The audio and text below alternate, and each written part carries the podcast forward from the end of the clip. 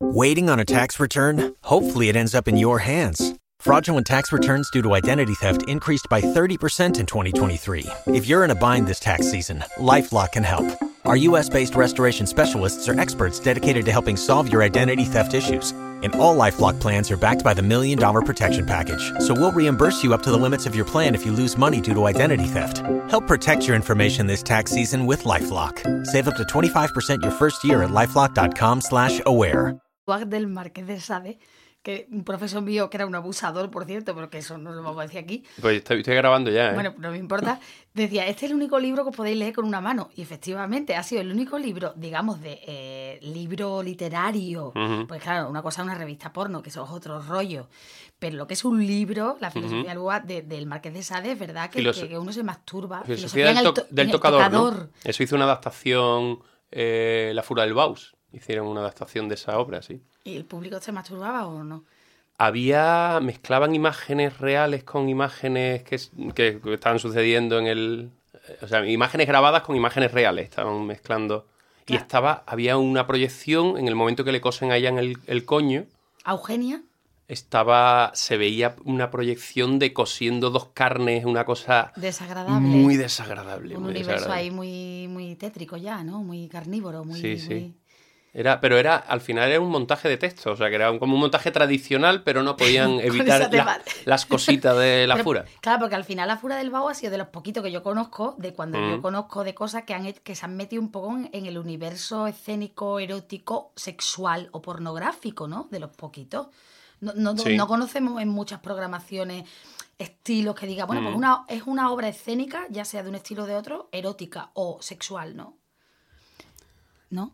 Eh, XXX, recuerdo yo. XXX, que me da una felación o algo así. Lo que como acerque más a la membrana me la como. bueno, es que. Eh, de eso va la cosa. Da igual, si todo esto no es programa, todo esto es un previo al programa. El programa va a empezar ahora con la cabecera. ah, vale.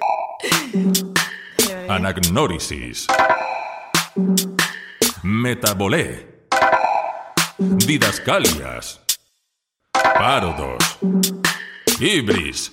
Esticomiti. Esticomiti. Esti... ¡Joder! ¿Drama o qué? ¿Drama o qué? ¿Drama o qué?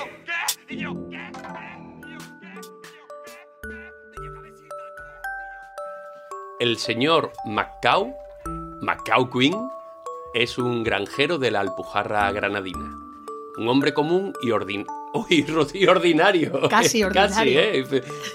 Porque me lo invento. Porque el subconsciente es ordinario. Tremendo, ¿eh? Un hombre común y rutinario.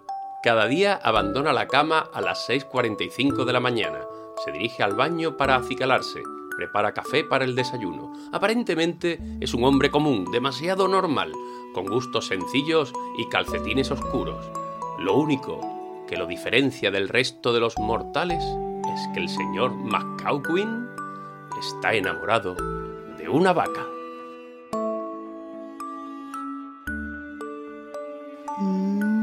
Así comienza Parafilia o la breve historia del señor McCauquin y su amada Flora, escrita por María José Castañeda, que la tenemos aquí. María José Castañeda fue colaboradora de Drama OK, sí, sí, pero es actriz, directora de escena y aquí está en calidad de escritora. Uy, qué riesgo, qué riesgo a punto de, vamos, de, estar en, carne de cañón. Claro, eh, escritora, escritora que ha adaptado, porque aquí no nos dedicamos a la literatura, a la narrativa, pero sí como ha adaptado un texto teatral, porque Parafilia fue en origen una obra de teatro breve, pues nada, vamos a hablar de adaptación y vamos a hablar de su libro. Sí, pero también te quiero decir antes que al principio, cuando Parafilia en sus orígenes, hace 10 años, porque parece que todo últimamente pasa hace 10 años, eh, en origen, cuando se presentó la propuesta a vuestra iniciativa de teatro mínimo, que pasó hace unos años en Gato en Bicicleta, en época de crisis, que estuvimos haciendo eh, obras escénicas con bajo presupuesto, ¿no? Para Teatro mínimo era eso, una una propuesta en la que hacíamos teatro en bares, en guardillas, en, librerías, ¿no?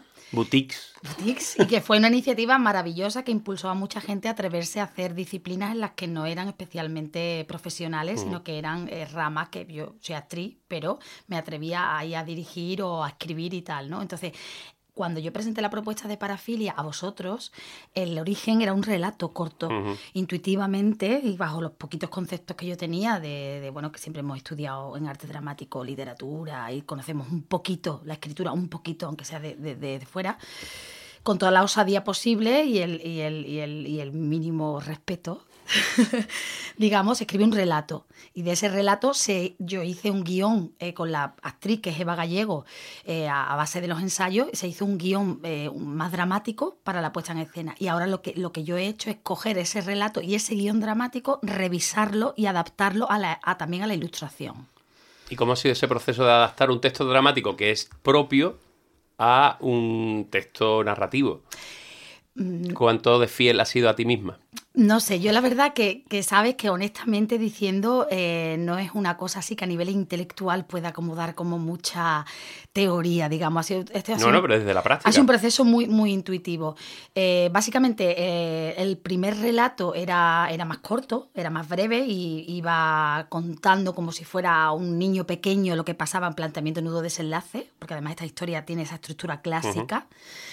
Eh, cuando pasó a lo dramático se quedó fundamentalmente el texto que el público necesitaba ver porque el resto ya estaba en la acción y ahora lo que se ha hecho es ver qué se iba a ilustrar para no repetir en el texto lo que ya estaba ilustrado y ha sido un trabajo que para mí intuitivamente ha sido más parecido al trabajo del cine, es decir, se ha imaginado cinematográficamente a nivel fotograma qué es lo que iba a ver el, espectador que lea el, cuento, ¿no? Que, pase las Como páginas. Un storyboard, un storyboard y se ha hecho en ese, en ese punto, más storyboard. Es decir, lo que no está ilustrado lo vamos a contar y vamos a hacer una especie de mezcla entre lo que es el relato, pero también metiéndole parte de diálogos cuando era necesario, ¿no? Para que sea más activo, para que, para que los personajes también hablen en primera persona y tenga otro, otro ritmo, ¿no? Entonces, eh, he intentado en el texto dejar lo fundamental, es decir, lo que la ilustración no cuenta, eh, eh, lo que la estructura clásica permite, que es empezar la historia érase una vez, el conflicto, el desenlace y luego en medio de todo eso meter diálogos muy breves de los personajes para que los personajes, la vaca, el señor McQueen, el médico, el doctor Swing, la policía y las enfermeras tengan voz, pues se ha dialogado de una manera muy breve y muy rápida, muy con un ritmo así estrepitoso, pues, pues eso, pequeños diálogos cómicos. Y bueno, pues eso es lo que, lo que yo he trabajado. ¿no? Entonces ha sido una revisión sobre un trabajo que ya estaba hecho, pero teniendo en cuenta, por supuesto, que es un cuento ilustrado, pero eh, o, también una ilustración contada, ¿no? porque la ilustración tiene muchísima importancia ¿no? en, parafilia. Eh, hay que decir que la edición, que es de Ediciones Torpedo. Torpedo, quieto. Es una edición muy cuidada, un tamaño grande, como un, de un A4 o así, un poco más, y con unas ilustraciones a doble página, muchas de ellas, y que, recuerda a todos estos cuentos infantiles, no, no, tanto los troquelados, pero es verdad que, tiene, tiene un, un, aspecto de cuento infantil puro, puro y duro, ¿no? Y de hecho el tipo de, de ilustración que recuerda, ¿no? a, una cosa muy naif, ¿no? Aunque, aunque después vemos que hay, estoy viendo ahora mismo una doble página de eh, el protagonista follándose a un higo gigante de todas las maneras posibles. O sea, que no solo zoofilia, sino no sé, vegetolofilia, ¿no? Vegetolofilia, aquí se tocan todas las perversiones, desviaciones, que de hecho parafilia es la palabra que en los años 70 se, se digamos, se, se, denominó para nombrar a las desviaciones sexuales. Sí, nosotros hemos decidido darle forma eh, a, una historia bastante macabra y oscura, como es eh, un tema zoofílico, darle una forma y, mezclarlo con toda la ternura que puede tener un cuento para niños. Por eso hemos elegido el tamaño de la 4, que es un, te, evoca un cuento de niño, la tapa dura, dura, la tapa, eh, claro. El color, que también la ilustradora ha trabajado mucho en eso, para que tenga una apariencia como de que es una historia tierna, porque para Filia está la ternura, pero al mismo tiempo esconde una historia bastante oscura y tenebrosa. Pero sí pensábamos que eh, esa historia tenía sentido dramático en el contraste con la ternura de un cuento. ¿no? Eh, y esa era, un poco la idea.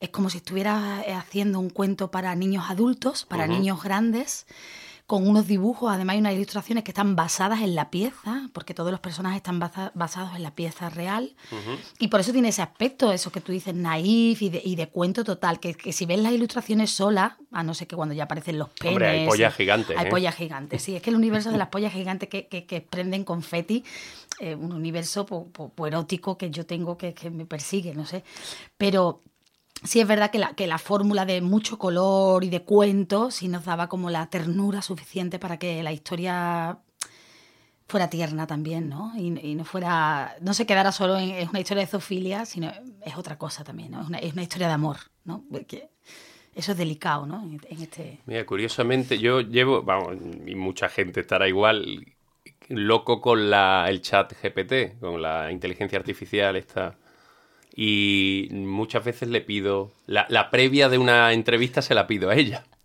Y en esta se negaba a hacerme una entrevista sobre alguien que había escrito una historia de amor con un animal. ¿Ah, sí? Se, se, negaba porque me decía que era un delito, claro.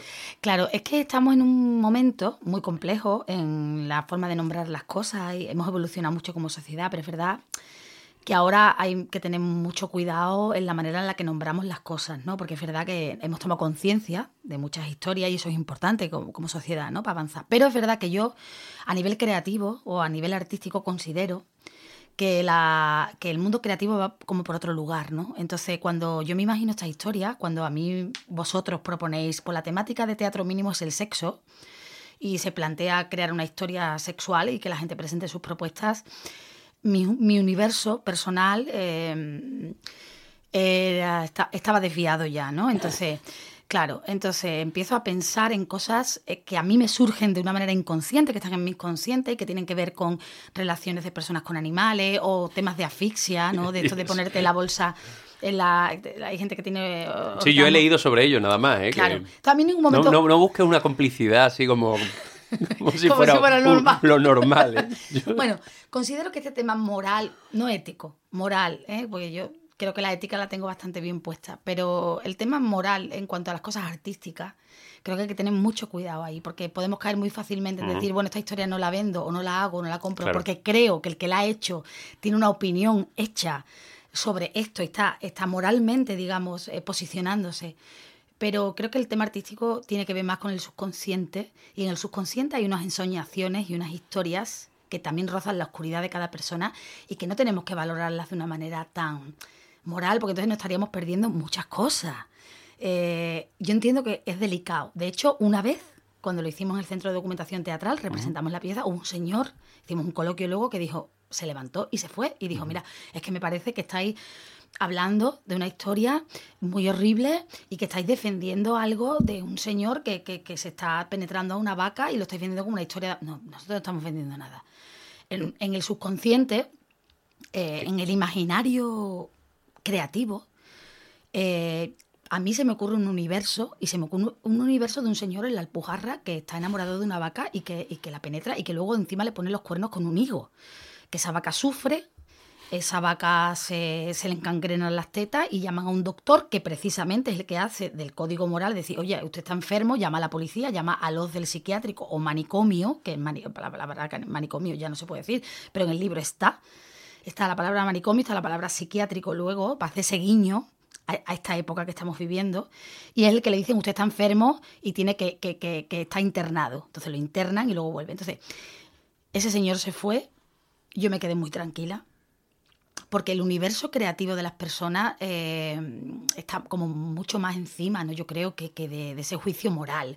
Yo en ningún momento estoy ni defendiendo la zoofilia, absolutamente, de hecho es un delito, ni, ni, nada que se le parezca. Yo estoy contando una historia que de una manera instintiva se me ha ocurrido con muchos colores, con rosa fucsia, con verde, con amarillo, y es algo creativo que está más allá del bien y del mal, como yo pienso que tiene que ser un poco el tema artístico. El tema artístico no, tiene que estar sujeto a los convencionalismos eh, sociales en el sentido de que puede ser osado, eh, refleja cosas, cuenta cosas, no, tienes que valorar si está bien, te parecen bien o mal, simplemente ocurren y ocurren en ese universo. Entonces es un universo humorístico. Además, este, este, este cuento, yo he plasmado el sentido del humor, el, que yo tengo. Claro, a mí me hace gracia.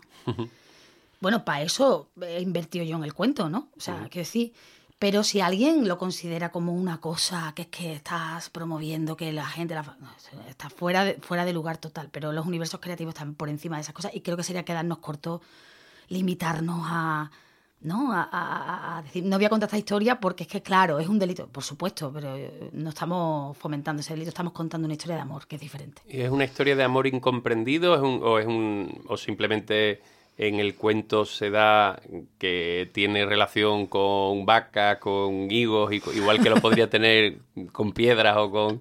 con- no lo sé, con o, con, o con peces. peces, no lo sé. De, mira, curiosamente, yo que no vengo del mundo de la ilustración... ¿Tienen consentimiento el higo? Tanto el higo como, el, como la vaca tienen consentimiento. Eh, estamos hablando de una ficción. Y en, la Sí, fic- sí, sí. en la ficción considero que las cosas no valen. Pueden no porque- tenerlo, ¿eh? En una ficción, o sea que... Pueden no. no tenerlo, pero en este caso eh, lo tienen. O sea, está hecho desde un punto de vista que jamás se planteó, yo jamás me planteé si eso era el bien o el mal, sino simplemente que los hechos, la- lo- las peripecias sucedían. Claro, claro. Él se enamora de la vaca, la vaca le corresponde, pero de pronto conoce a un higo y le- y, y- le es infiel. Y entonces ella sufre de esa infidelidad y él intenta que la perdone. ¿no? Es Una historia más clásica en un humano podría, podría suceder, una historia de amor romántico. Es macabra, es zoofílica, sí, sí, sí, es desviada, sí, eh, como mi universo interior. De- luego me he consolado, porque yo no vengo del mundo de la ilustración, y del, yo vengo del mundo de las artes escénicas, y después de hacer esto es cuando me he empezado yo a indagar y a ver autores, algunos japoneses, de En temas gore. en el hentai es absolutamente normal. Por supuesto, y he visto cosas increíbles de algunos autores que no me he traído apuntaditos. Pero el aquí. hentai tenía un truco, es porque no sé, como los genitales están prohibi- estaban prohibidos al menos dibujarlos, en- entonces la- el truco, el truco era dibujarlos con animales. eh, pues hay uno muy clásico que es el del pulpo con, millones de, o sea, todos los tentáculos son pollas, pero no estás dibujando una polla. Entonces, vale, pues mucho peor. Mucho peor, ahí despliega Claro. todo, ¿no? Claro, claro. Bueno, lo que digo que luego he descubierto a gente poderosísima en estos universos del Mm. cómic, sobre todo del cómic, sobre todo gente japonesa o americano, que ahora mismo no sé ni siquiera, te digo, decirte los nombres, no, no los he traído, no sé exactamente, a lo mejor Irene ahora te puede nombrar Mm. algunos, que tienen universos entre lo humano y lo animal, que, que- que a- eh, traspasan todos los límites del gore, eh, en universos fantásticos eh, que tienen que ver con la sexualidad y con la perversión. Entonces, creo que eso nos lo tenemos que permitir, Claro, porque, claro. porque si no, el, eh, el humor no existiría. Además, o sea, No, quiero decir, claro. si vamos ahora a... Bueno, no. Pero Yo por lo menos no lo voy a hacer y quien quiera porque no lo compre, ¿sabes? O sea, hay 150 ejemplares, tampoco creo yo que... Bueno, ¿dónde se puede conseguir? Y eso, y ya no lo quitamos de encima la, la promoción. la promoción. Pues mira, eh, se puede eh, escribir un, un email a edicionestorpedo.com y ahí lo reservas y te lo hacemos un- por envío gra- gratuito. Y también luego eh, vamos a presentarlo el 23 de febrero en Málaga, en el Ateneo, dentro enmarcado en el MAF, el Festival de Málaga, que es previo al, al Festival de Cine, hay un montón de actividades y nosotros hemos tenido la suerte de que nos han programado allí. Vamos a estar en el Ateneo a las 7 y media el 23 de febrero y ahí también lo pueden adquirir. Y luego haremos posteriormente en marzo una presentación en, en Sevilla. Pero a través de redes sociales, en Ediciones Torpedo, que es la editorial, que es malagueña. Edicionestorpedo.com, yo ahí le, le he visto que estaba en venta sí, el. sí, sí, de hecho. Edición Torpedo, el nombre es homenaje a Chiquito porque la editorial Ah, sí. es de un fotógrafo que ya tiene varios libros de fotografía publicados y que este ha sido su primera eh, aventura en la ilustración, ¿no? Eh, es una editorial independiente eh, de Málaga y, y bueno, pues a través de la página del Instagram también Ediciones Torpedo puedes escribirnos y- y te lo hacemos llegar. He visto que hay un QR al final de la, de la edición, o sea, al final del cuento. ¿Y este QR nos lleva a dónde? Pues bueno, como podréis imaginar, no es un discurso cristiano de que diga que este libro, por favor, no lo leáis porque es una perversión y vais a acabar, ¿sabes? Teniendo relaciones con cabras, sino que el QR es un audiolibro Ah. para, sobre todo porque hemos pensado que la gente ya pues, tiene preficia. Aparte Hombre, de, de pero los la, le- la letra es grande, ¿eh? Sí, la hemos hecho. el- la letra grande es un guiño, porque era más grande. Pero es un guiño a que es un cuento para niños grandes. Por eso la letra. Es un cuento para adultos, aunque tiene toda la estética de un cuento infantil. Sí, o sea, más macabro todavía. Mm. O sea, rozamos todos los límites. Y, sinceramente, desde, la, desde el cariño y la ternura, porque el cuento, como podrás ver... Bueno, pero el relato erótico siempre ha, siempre ha sido muy subversivo. Estoy recordando las 11.000 vergas, por ejemplo, de Apolinar, que, que, o sea, que es delito tras delito. ese tipo que se, que se pone cachondo cortándole los cuellos mientras los sodomizan, es sodomizado, o sea, es uno tras otro, tras otro. Esto se queda... Y Sade mismo, eh, o sea, es tremendo, ¿no? Claro, sabes, se salta todo. Esto se queda totalmente en una historia romántica comparado con eso. O sea, tengo un proyecto después de esto, que ahora si quieres hablamos un poquito o no, que es mucho más macabro. Esto es un cuento muy, o sea, como tú dices, muy naif, muy tierno. Las ilustraciones tienen mucho rosa, mucho verde, el rosa fucsia está un montón. Eh, es decir, es tierno, tiene la ternura como, como handicap, ¿no? Entonces, bueno, ¿De, ¿De, quién son las ilustraciones? La tenemos aquí, a eh, Irene Vico Quintero. Irene Vico Quintero es la ilustradora, es una ilustradora malagueña muy joven, tiene 20 años. ¿Cómo entraste en contacto con ella? Pues mira, la editorial, que es de Israel Caballero, que es un fotógrafo y profesor de la Escuela de Arte de Sevilla, eh, contactó por un lado conmigo y yo le conté mis proyectos, las cosas que tenía y, le pareció una idea que podríamos hacer un cuento de esto. Y al mismo tiempo se encargó de buscar a una ilustradora eh, teníamos un cierto interés en que fuera una ilustradora que, que, fuera mujer, por un lado, ¿no? Y por otro lado, también que fuera joven, eh, para dar como impulso también a nosotros mismos, que es nuestra primera eh, aventura en, este tema, y que fuera una persona que, bueno, que, que, que, fuera joven y que fuera como una experiencia también importante para, para, esa persona. Entonces entramos en contacto con la Escuela de Arte a través de Israel Caballero y de la edición Torpedo, y se eh, propuso a varias personas que estaban acabando la Escuela de Ilustración, allí en la Escuela de Arte de Málaga, que presentaran sus trabajos por si querían hacer un trabajo de cara ya profesional, a ser publicado. Entonces varias personas mandaron sus dosieres y tal, y bueno, se seleccionó a Irene porque bueno, la calidad que tenía en sus dibujos, la capacidad, la, técnica y pues, pues, era bastante increíble para, para lo joven que es y tal, y el universo que ella tenía. Y entonces pues entramos en contacto con ella y a partir de ahí pues, pues estuvimos trabajando con ella en un tiempo muy limitado. Ella tenía muy poco tiempo para ilustrar porque estaba con sus proyectos de fin de curso. Y, y bueno, pues estamos muy contentos. ¿Te parece que le, la llamemos a ver que nos cuente un poco su experiencia? ¿Cómo ha sido? Sí, creo que sí. Hola Irene. Hola. Muy buenas, Irene. ¿Qué tal? Hola, buenas tardes. Muy buenas. Eh, ¿Cómo ha sido el proceso de trabajo con María Castañeda, que me acompaña aquí, que me está presentando el libro Parafilia? Pues ha sido, vaya, un buen proceso porque me tenía que enfrentar a muchas cosas nuevas, ya que es el primer libro que ilustro profesionalmente. Pues yo tengo un estilo un poquillo más realista. Y lo que hicimos al principio fue que ella me fue hablando de los personajes, eh, pasándome descripciones, textos sobre ellos, y yo le iba pasando bocetos y ya ella como que me iba corrigiendo y me iba más expresando lo que ella buscaba más para el libro, que era como un estilo más cartoon, aunque llegamos como a una, a una mezcla entre las dos, según las páginas. Tú te has formado en la Escuela de Arte de San Telmo de Málaga, ¿no? Sí. ¿Has terminado ya la formación o estás en, estás en ello? Lo terminé el curso pasado y eso estuve esos dos últimos años y la verdad es que en esos dos últimos años ha sido donde más he desarrollado mi estilo y tal. ¿Y en qué andas tú ahora? ¿En qué estás? ¿Qué, tienes entre los lápices? ¿Qué, estás dibujando ahora?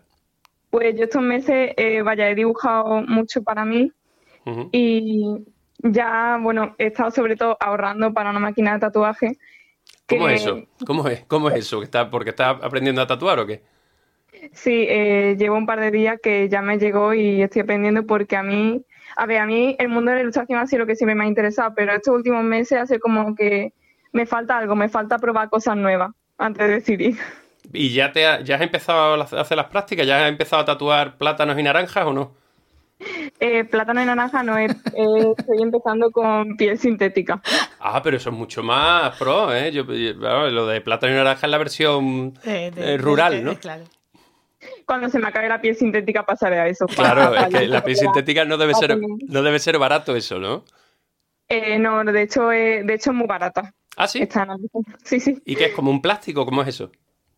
Es de silicona, y, o sea, imita la piel, lo que pasa que es menos porosa. y eso ha sido un poquito la única diferencia.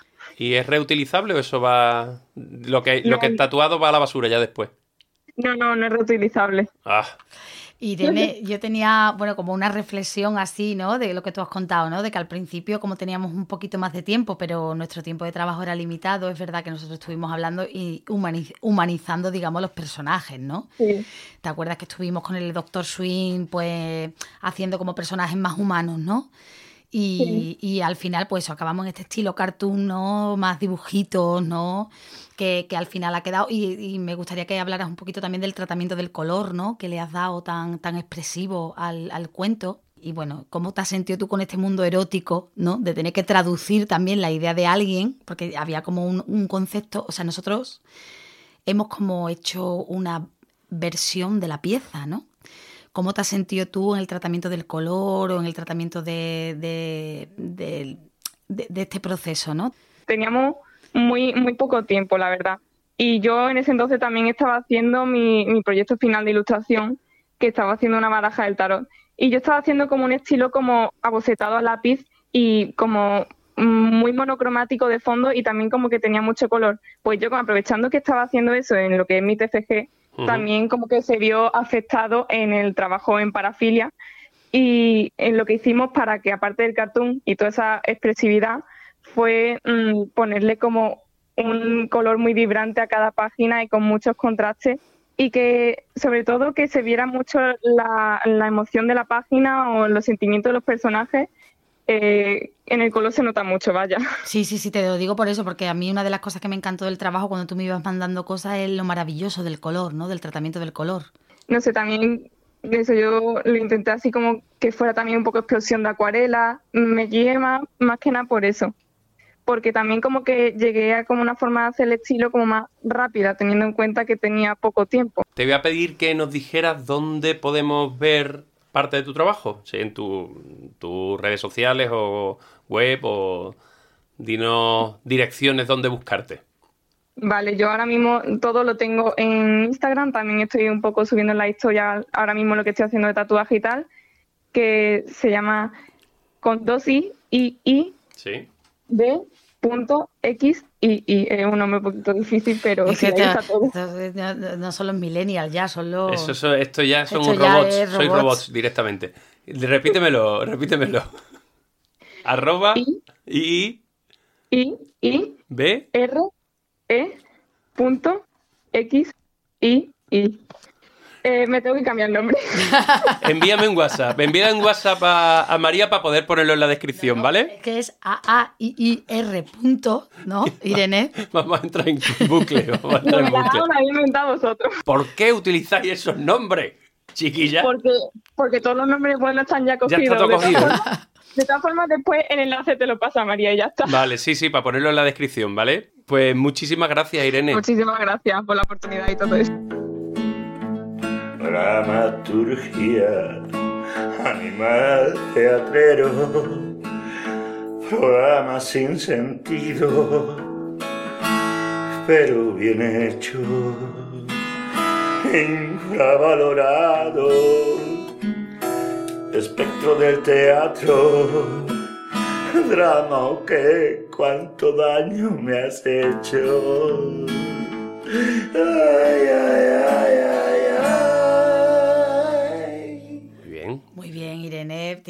Años, o sea, una persona súper... 20 que le- años. Con 20 años estaba yo, en, vamos, en segundo de la escuela y... 20 años, 20 años estaba yo en el- en- estudiando psicología. Psicología, y fíjate, y ahora eres paciente. O Sí. sea, que no...